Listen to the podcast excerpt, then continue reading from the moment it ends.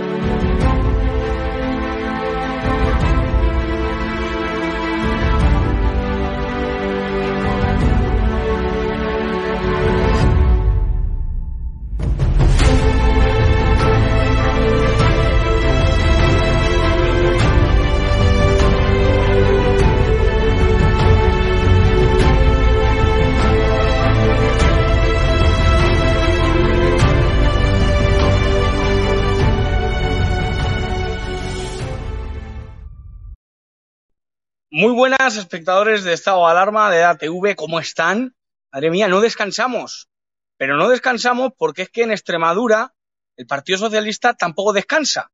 Tampoco descansan aquellos que mediante su gestión hacen un poco más difícil la vida de los extremeños y en este caso el presidente Evara con sus bueno pues fases de esto del COVID, estas restricciones que tanto le gustan, el que va de liberador y de socialista bueno, pues hoy vamos a analizar, hoy con una mesa de gala, una mesa de excepción, vamos a poder analizar toda la realidad que se vive en Extremadura y cómo el Partido Socialista pues no se cansa de restringir los derechos y las libertades de los extremeños. Y para eso tenemos, como decía, una mesa de gala, no descansamos ni en agosto, porque hay mucho que dar la vara. Don Manuel Barragán, ¿cómo está usted? Hola, buenas, buenas tardes, ¿qué tal? Eh, Manuel, Sí, sí, te escucho, te escucho. ahí está. Co- ¿Cómo estás? Perfectamente. Aquí estamos, hemos vuelto, Te, ya hemos te estado unos echábamos días de de menos. Sí, ya lo sé, ya lo sé. Muy bien, muy bien. Y también tenemos otro compañero de Vox, eh, de allí de Extremadura, que va a analizar pues esa realidad de la que, de la que hablábamos y sobre todo este problema, cómo se machaca la hostelería en Extremadura desde, desde la fase 2. No sé si lo tenemos por, ahí al compañero. Sí, creo que está también. sí, hola. Ahí tenemos. Muy buenas. ¿Qué Gracias por ¿Qué estar en, en estado de alarma. Gracias. Gracias de verdad. Aquí estáis en vuestra casa. Pues Manuel, contarnos qué es lo que sucede, qué pasa con las restricciones de los derechos y sobre todo ese machaque a la hostelería en Extremadura. Pues sí, mira, te voy a explicar brevemente. El pasado 1 de agosto, Extremadura entró en lo que se llama Alerta Sanitaria 2. Eh, hay una orden de la Junta de, de principio del mes de mayo, del día 5, un acuerdo del Consejo de Gobierno, en el que establece cuatro niveles de, alerta sanitaria.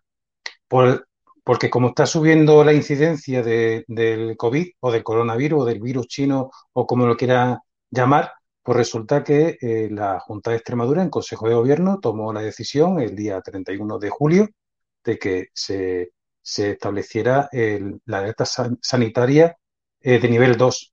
Entonces, ¿qué pasa cuando sube la alerta sanitaria? Que los primeros machacados es la hostelería. Eh, con nosotros se ha puesto en contacto numerosos eh, de diversas localidades, numerosos hosteleros, explicando que, claro, que ellos son los que siempre pa- pagan el pato. ¿Por qué? Porque cuando se produce un cambio de la alerta sanitaria que se pasa de la 1 a la 2 o ya del 3 al 4, que todavía no ha pasado desde que se publicó ese decreto, resulta que las primeras restricciones son ellos. Pero lo curioso de esto es que a ellos ya le imponen una serie de normas sanitarias de tener limpio, de, de tema de aforo, de tema de, atención, bueno, de tienen que estar vigilando que las mesas ahora, por ejemplo, no pueden estar más de seis. Es decir, ellos mismos hacen hasta incluso de policía y de municipales. Si ven que una mesa mm, hay ahora mismo siete, tiene que ir para allá el camarero y decir, no, no, usted no se puede, aquí se puede, se tiene que levantar uno, es decir, incluso ellos tienen que hacer de policía, es decir, lo que son funciones públicas. Entonces, aquí lo que está es que cuando se está machacando a la, a la hostelería con estas nuevas restricciones que empezaron a entrar en vigor el día 1 de, agosto, ya existían unas restricciones, pero estaban, eran más leves, pero con la nueva fase de alerta sanitaria 2 resulta que se ha agravado. Y, por ejemplo, esto lo que está produciendo es que la hostelería, ahora en verano, en agosto, eh, tenga que cerrar a las 2 de la noche, con lo cual la gente que esté animada, en la, los veladores y tal, pues coge y se va a hacer a menos un botellón, o se va a una casa de campo, o se va a otro sitio donde nadie los controla, ni nadie va a vigilar si, si están seis, si están cinco, si están nueve, si están diez. Entonces, los brotes después se producen en esos sitios, es decir, de esos que se llaman los, brotes comunitarios, los brotes eh, de sociedad y tal. Entonces, lo, lo curioso es que mientras está la gente en los bares o en los restaurantes o en las terrazas, la gente está controlada, controlada, en el sentido de que los hosteleros, como están vigilados y como no se pueden salir de la norma, pues vigila la gente que, que está sentada, que no, ahora mismo puede ser más de seis aquí en Extremadura, y también, eh, por ejemplo, que el horario de, cierre que es a las dos. Aquí, por ejemplo, en verano, bueno, como en todos los sitios de España, pues a las dos la gente todavía, los que están, le, tengan, le gusta la vida nocturna, pues a las dos le parece poco irse para casa. Hay gente que lo que hace es que se va a otro sitio y en esos sitios no están controlados. Por ejemplo, tema de limpieza, tema de, del aforo, tal, y después, pues claro, pues se producen los contagios. Entonces es curioso que cuando hay un rebrote de los contagios, los primeros que, que, que salen perjudicados es la hostelería. Pero curiosamente la hostelería, como están eh, con, cumpliendo a rajatabla todas las normas, perdiendo incluso no solamente clientes por el tema de los aforos, sino también eh, capacidad económica porque le impone unas medidas de limpieza, es decir, limpieza, limpieza adicional a la que ya tradicionalmente ya tenían que hacer, pero ahora mismo pues ya les obligan a utilizar eh, productos de, de, limpieza rápida, como hay marcas que son muy conocidas y tal, que, son, que tienen un coste que, que no es, eh, bueno, cuando ya compré mucho, pues ya es ya un gasto importante. Es decir, que la, la hostelería lleva machacada desde el principio de la pandemia, siempre pagan los mismos, como nos han dicho, es decir, siempre pagamos los mismos. Entonces, eh, lo que queremos traer esta tarde es, eh, y ahora quiero pasar también que Ángel eh, nos diga también alguna cuestión sobre lo que estamos hablando, lo que queremos trasladar es la falta de previsión, las contradicciones de las normas. Hay normas tan, tan eh, vamos a decir, draconiana, es decir, tan rigurosa como contradictoria. Hay alguna que dice que no se puede poner la música a alto volumen. No sabemos por qué dice una orden de la Junta que no se puede poner la música a alto volumen. Es que el COVID se, se transmite porque está eh, con la música alta o está la música baja. Es decir, cosas que no explican por qué se, tiene, se, se, se está regulando de esa manera. Con lo cual tampoco sabemos lo que es el, volumen alto, si cuántos decibelios son. Es decir, después está, está todo a, a, merced de la arbitrariedad de, la, de la autoridad. Es decir, esto, los hosteleros están ya hartos de, de, ver normas, normas que hacen cada mes, normas que se contradicen con las que hacía un mes. Y después también ocurre otra cosa, que estas son normas autonómicas. Entonces, hay eh, pueblos que están eh, son lindantes con otras comunidades autónomas, con Andalucía, con Castilla-La Mancha, con Castilla-León e incluso con Portugal, otro país donde tienen otras normas, y entonces pues pasan la fronterita, esta fronterita invisible que tenemos en, en España de las 17 eh, taifas eh, o pirañas autonómicas, y entonces pues nos encontramos que hay otras normas contradictorias, mismo allí en un, en un pueblo de otra comunidad autónoma, pero que está lindante, tiene otras normas y se puede ir otro a continuar si sale a las 2 de ese pueblo, pues se va allí y está mejor hasta las 3 o hasta las 4 en una terraza sin ningún tipo de problema. Y a lo está a 50 kilómetros o a 20 kilómetros o a 10.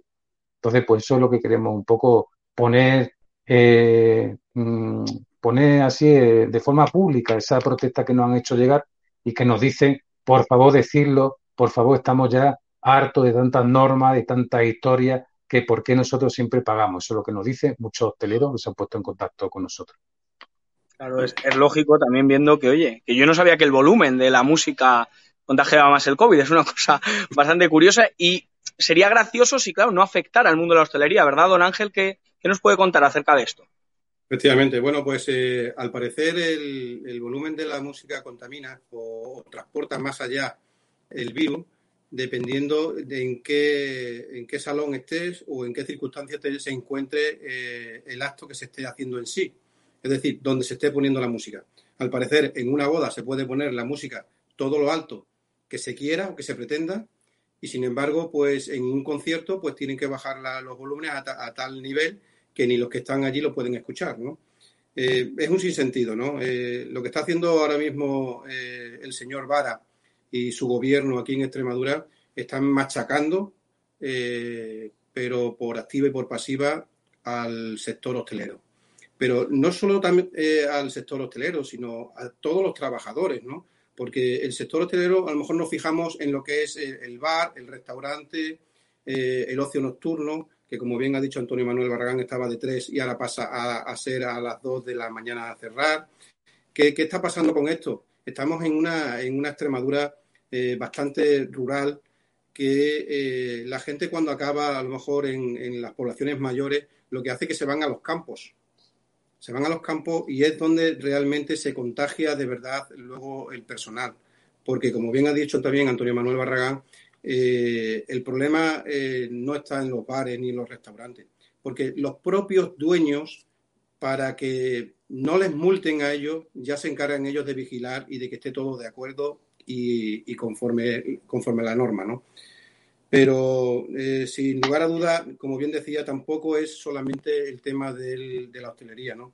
Eh, ahora mismo a mí me están llamando muchísimos agricultores y ganaderos también, eh, personas que con la doble dosis o, con la pauta completa de la dosis de, de, la vacuna, resulta que están cayendo.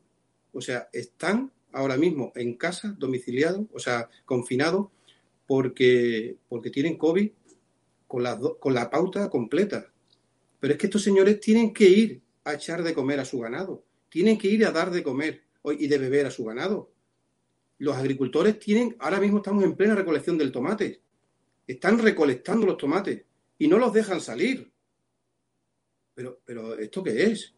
O sea, hay un, contrasentido diciendo, señores, son las elecciones en Madrid, son las elecciones en Cataluña, son las elecciones en el País Vasco. Pueden salir lo, lo, los que están contagiados a votar. Pueden salir a votar. Y aquí no nos dejan de salir a echar de comer al ganado o ir a regar sus fincas. Esto es demonizar a los sectores.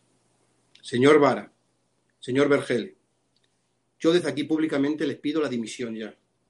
Ustedes están acarreando una auténtica ruina a toda Extremadura. También eh, comentar, bueno, al hilo de lo que ha dicho Antonio Manuel Barragán también, pues eh, eh, en los lugares de culto, los velatorios y demás, a un 30%, ¿no?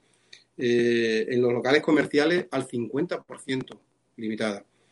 Si nos vamos también ya pues al tema de lo que son deportivos y demás, pues se limita a un aforo de 50%, pero con un máximo de 500 personas. Mire usted, una corrida de toros, que no es deportiva, sino, es cultura, es arte, 500 personas no tienen para pagar tres toros, se dan seis toros. Esas personas, eh, eh, estamos coartando la libertad de las personas para que puedan seguir viviendo de su propio trabajo. Esto es increíble. Se están cargando todos los sectores. Todos y cada uno de los sectores que tenemos ahora mismo en Extremadura, que son pujantes, se los están cargando. Y por mi parte, de momento, nada más. Si queréis, ahora seguimos o cambiamos de tercio a otro, a otro sí, sector. Claro, la, la, pregunta sí. es qué sector va a sobrevivir al señor Vara. Es que, es que como, como bien decía don Ángel, es que está tocando todos los palos, todas las situaciones donde familias tienen que llevar comida a su casa. ¿Qué sector va a sobrevivir al señor Vara? Esa es la pregunta. Pues te lo voy a decir, el de los políticos. Porque, por ejemplo, para los plenos municipales de Diputación o de Asamblea de Extremadura eh, no hay limitación de aforo. Curiosamente, allí se suele dar, a veces se da voces, es decir, hay aerosoles y tal, pero curiosamente, pues mm, hemos visto, por ejemplo, mira, yo lo que sigo más, pues estoy aquí en la ciudad y estamos en los grupos de trabajo municipal y tal. En el Ayuntamiento de Badajoz se celebra eh, plenos en un salón de pleno bastante reducido porque un, un edificio del siglo XIX, entonces pues no, es un edificio con unas limitaciones eh, de espacio que no son como las actuales, que ahora se hacen más amplio y tal, y resulta que están metidos todos los concejales allí, son 20, creo que son 27, son 27 concejales.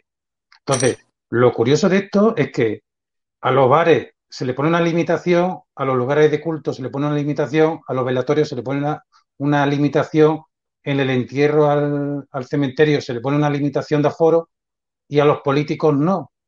Y estamos hablando que es una doble vara de, de medir. Es decir, para los órganos deliberantes, como se dice en esta, es una excepción que está aquí puesta en la, en la, en la norma, dice a los políticos no.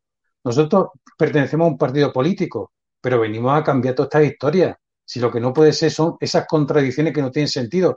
Ah, entonces resulta que, que en Badajoz, que se celebra un pleno como el último, que ha durado cinco horas, cinco horas metido, eh, 27 personas metidas en una sala que más o menos reducida, aunque están separados, allí no hay público porque la zona del público ha sido habilitada para que se sienten los concejales, pero sigue siendo un sitio eh, eh, reducido con ventilador, porque como una, como una sala del siglo XIX, pues claro, no había aire acondicionado del siglo XIX y no han puesto eh, un sistema de aire acondicionado y existe allí, por ejemplo, ventiladores. Es decir, si hay uno allí, los aerosoles pasan eh, a, no vamos a decir a lo mejor 50 kilómetros por hora o a lo mejor 100 kilómetros por hora, lo que esté la, lo que sea la velocidad del, del, ventilador. Y eso hay vídeos, vídeos están en internet, los vídeos de, de, los plenos del Ayuntamiento de Badajoz, están todos allí. Es decir, solamente es el, el sistema de bienestar de los políticos, en este caso de los políticos del PP, del PSOE y de algunos de Izquierda Unida, de Podemos, que son los que viven ahora mismo de, del sistema este que, está aquí implantado, autonómico, el de la Diputación y tal. Entonces, ese es el único que va a sobrevivir. El demás, ninguno, porque le están poniendo limitación de aforo y, de, y, normas absurdas. Y entonces, pues claro, pues por eso todas estas cosas tenemos que denunciar. Y somos nosotros los únicos, eh, en este caso el partido político Vox, el que está denunciando públicamente todas estas eh, contradicciones, todas estas cuestiones, que lo único que está haciendo es a la gente pues está creando un sufrimiento. Hay empresarios que, te, están con, renovando la, la, línea de crédito y no son tan fáciles ahora mismo de renovar, porque si tienes pérdida o no puedes afrontar, pues claro, es muy difícil negociar con un banco una línea de crédito, la gente vive del circulante, de las cosas eh, diarias y tal, entonces, pues claro, hay mucha gente está, hay mucha familia está sufriendo. Por eso todas estas cuestiones hay que ponerlas eh, aquí sobre la mesa, que la gente se entere y que hay, que abrir los debates.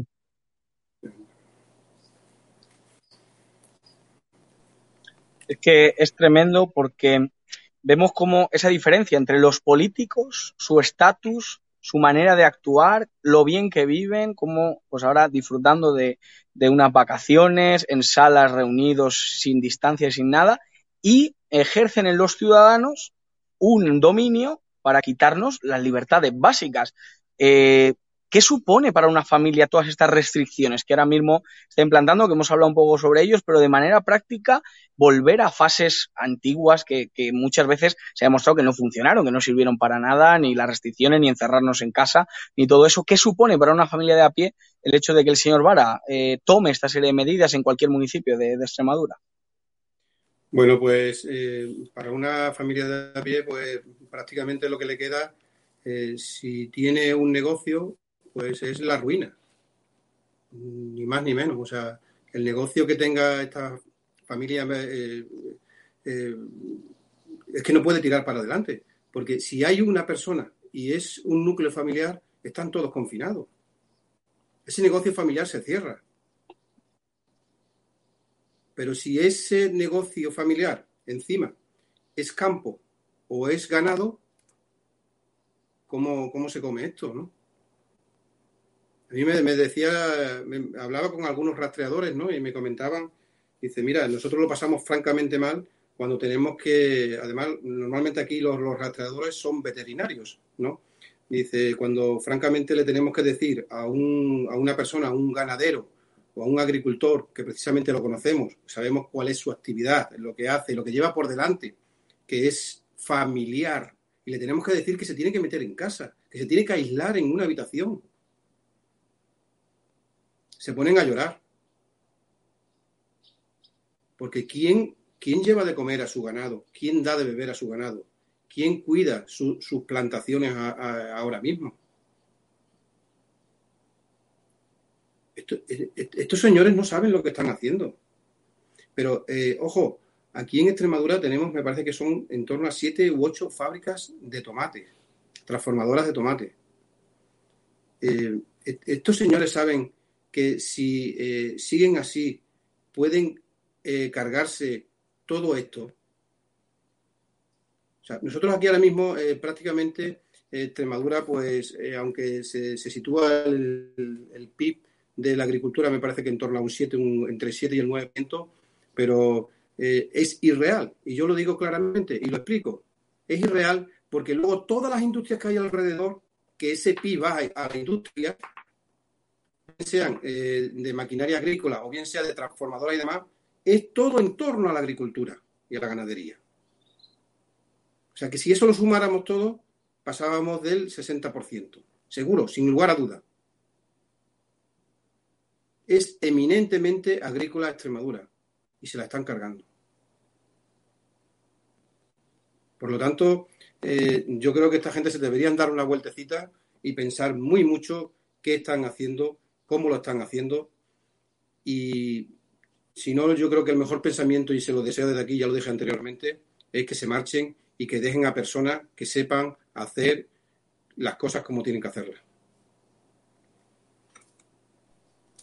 Y Manuel, jurídicamente, ¿el señor Vara tiene cartas, digamos, en su mano para aplicar este tipo de normas o se las va a sacar de, la manga? Vamos a ver, todas estas cuestiones vienen con, esa, con esas reuniones mm, sanitarias de, entre comunidades autónomas. Yo creo que lo dije un día. Eh, lo de España es una barbaridad, porque se le ha dado a mancomunidades de provincia un poder legislativo un poder legislativo que eso ahora mismo está, bueno, para deshacer una comunidad autónoma se puede deshacer jurídicamente, pero es difícil. Es decir, se puede revertir el sistema. Yo siempre he pensado que el Estado unitario en, España podía haber sido, podía haber continuado, porque un modelo que, que ya estaba, que, que, ya estaba, ya eh, tenía su engranaje y tal, y nos hemos dedicado aquí 30 años pues a montar un sistema autonómico que es un poco, claro, aquí existe el bloque de la constitucionalidad, que son los estatutos de autonomía, es decir, los estatutos de autonomía son ahora mismo una pequeña constitución, porque tiene además su sistema de reforma. Solamente las constituciones tienen un sistema de reforma, un sistema de reforma que viene, por ejemplo, en la constitución, son los últimos artículos, pues los estatutos de autonomía también lo tienen. Y tienen también la posibilidad de, de ser refrendados, es decir, de tener, cuando se hace una reforma de un estatuto de autonomía, que se someta a referéndum. Es decir, solamente son las constituciones. Es decir, todo, todo lo que hay aquí en España ahora mismo es que hay normas que son absurdas, normas que se contradicen pasando una eh, frontera de esta imaginaria de una comunidad autónoma a otra. Norma totalmente absurda. Después derecho civil, eh, que hay pequeños derechos civil, que eso no se, no se pudo unificada en el siglo XIX y todavía pervive en el siglo XX, en el siglo XXI, perdón. Ha pervivido durante el siglo XX también.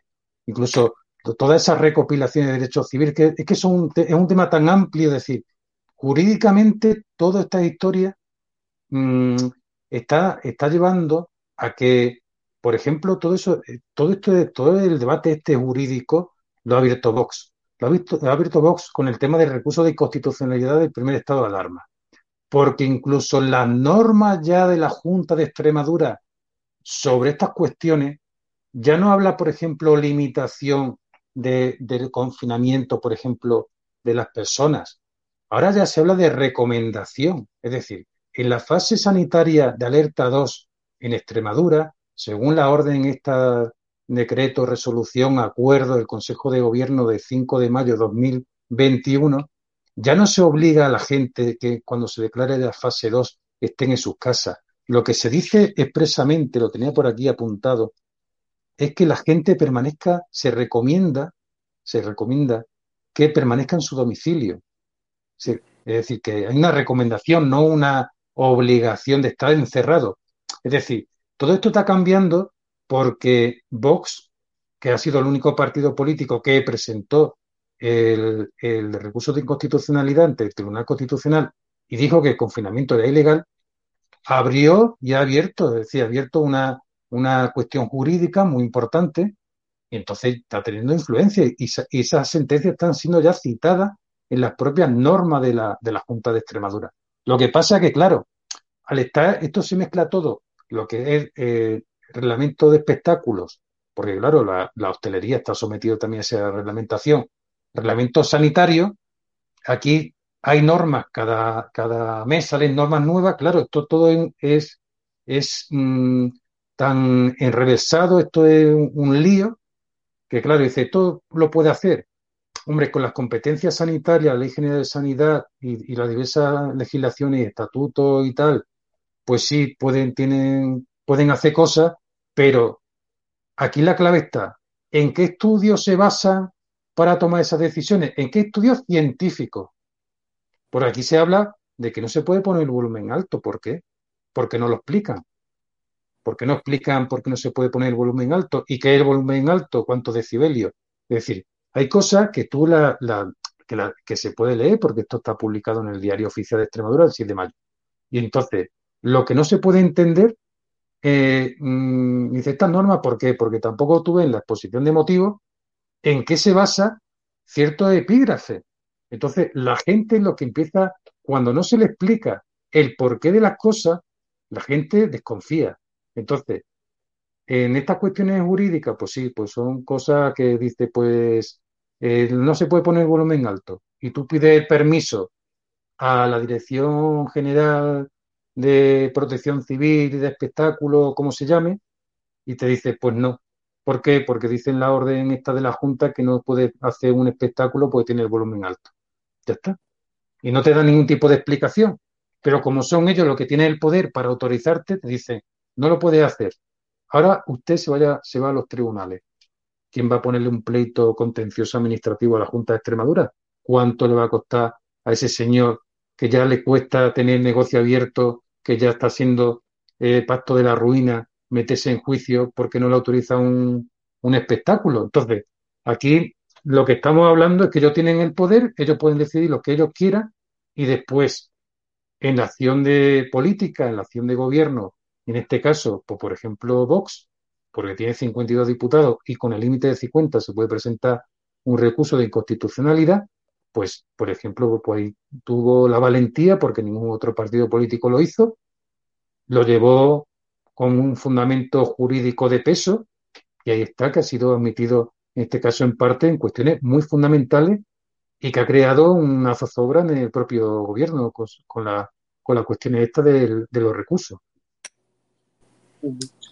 Bueno, pues la verdad que muchísimas gracias, sobre todo por arrojarnos luz acerca de, este tema y cómo viendo que las imposiciones y el quitar libertad no ayuda a los ciudadanos, no ayuda a avanzar, sino todo lo contrario. Así que gracias, eh, Manuel, gracias, don Ángel, por aclararnos esto. Y nada, al resto de la audiencia decirle que tiene la oportunidad del día 12 y 13 de agosto disfrutar ¿eh? en el Asador Guadalmira de sus tertulianos, de su presentador favorito, Javier Negre, Eduardo García Serrano, Hugo Pereira, Roberto Centeno, Cristina Seguí, grandes entre los grandes. ¿Cómo podéis disfrutar de ello? Bueno, pues estando en Marbella los días 12 o 13 y escribiendo previamente a info.eratv.com. Llamáis ese teléfono, reserváis y estáis ahí con vuestros tertulianos favoritos, solo en EDA, en EDATV. Pues lo dicho, muchísimas gracias y seguimos dando la vara todo el verano, es que no nos cansamos. Muy bien, muchísimas gracias muchísimas gracias. Buenas noches. Hasta luego. Gracias y les dejamos con el eje del mal con Hugo Pereira.